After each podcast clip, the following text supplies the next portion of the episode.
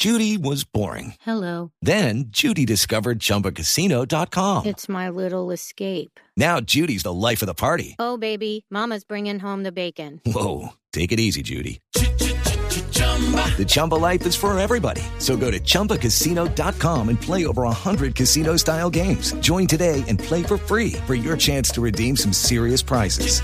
chumba ChumbaCasino.com.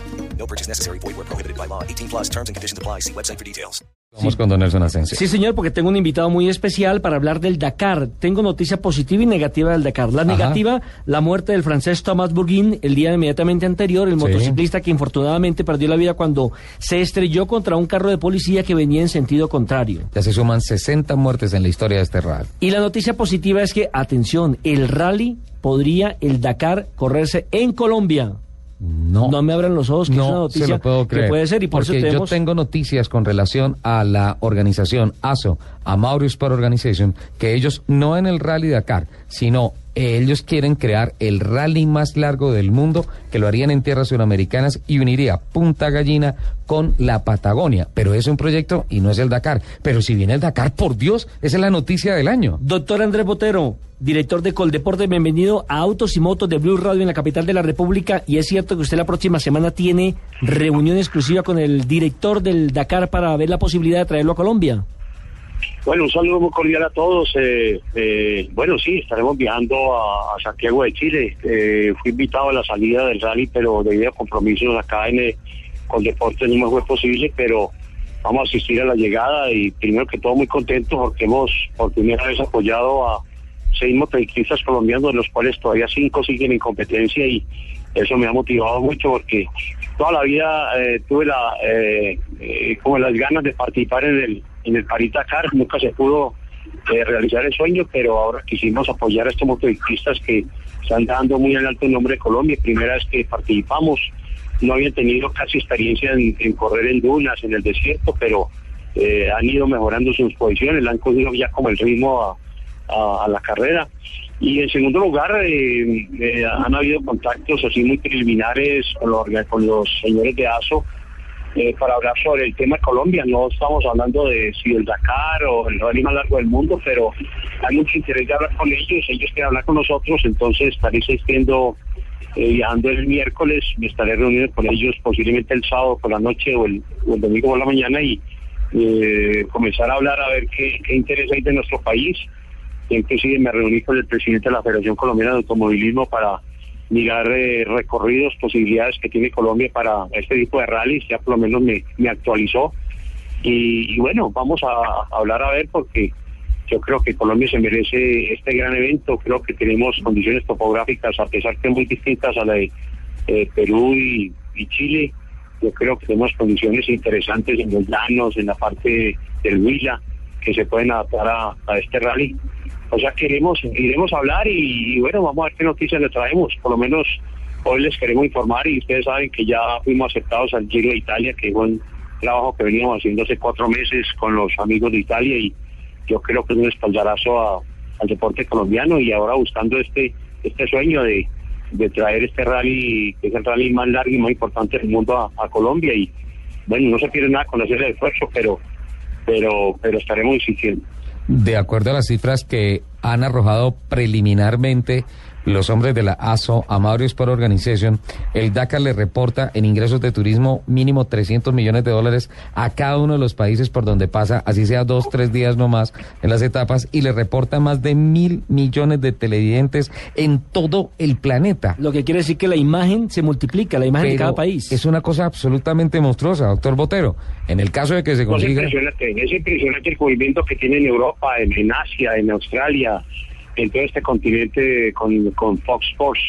En fin, eh, yo creo que, es un evento que merece este país, sería un gran vitrinazo para, para, para, Colombia y mostraría nuestro país. El tema del turismo es importante. Mire que solamente mueve 3.000 personas metidas dentro del rally, más todas las que vienen alrededor, los acompañantes, los turistas.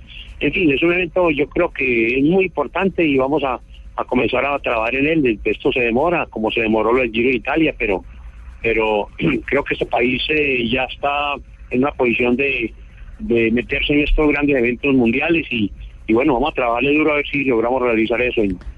Básicamente las personas que pudiesen empezar ya a hacer especulaciones, a esperar una noticia con relación a la inclusión de Colombia factiblemente en el Rally Dakar, la ASO apenas se acaba, la, apenas se agita la bandera a cuadros cuando se acaba la carrera, es decir, el próximo 20 de enero en eh, Santiago de Chile, el 21 ya están trabajando para el siguiente año y ellos se ellos perdón Sí, es correcto, eh, es correcto porque es un evento eh, con mucha logística, un evento a través de muchos kilómetros que requiere un gran trabajo y, lógicamente no pueden perder un solo día, tienen que comenzar a trabajar desde el día siguiente a, buscar los, eh, los recorridos, buscar los países involucrados, buscar la financiación y por eso queremos llegar inmediatamente inmediatamente termine el rally para hablar con ellos, a ver eh, qué posibilidad tiene Colombia. Yo pienso que para el 2014 ya lo eh, eh, es difícil, pero para el 2014, perdón, para el 2015 podría haber una gran oportunidad. Sí, ellos se toman después de que se acaba el rally 90 días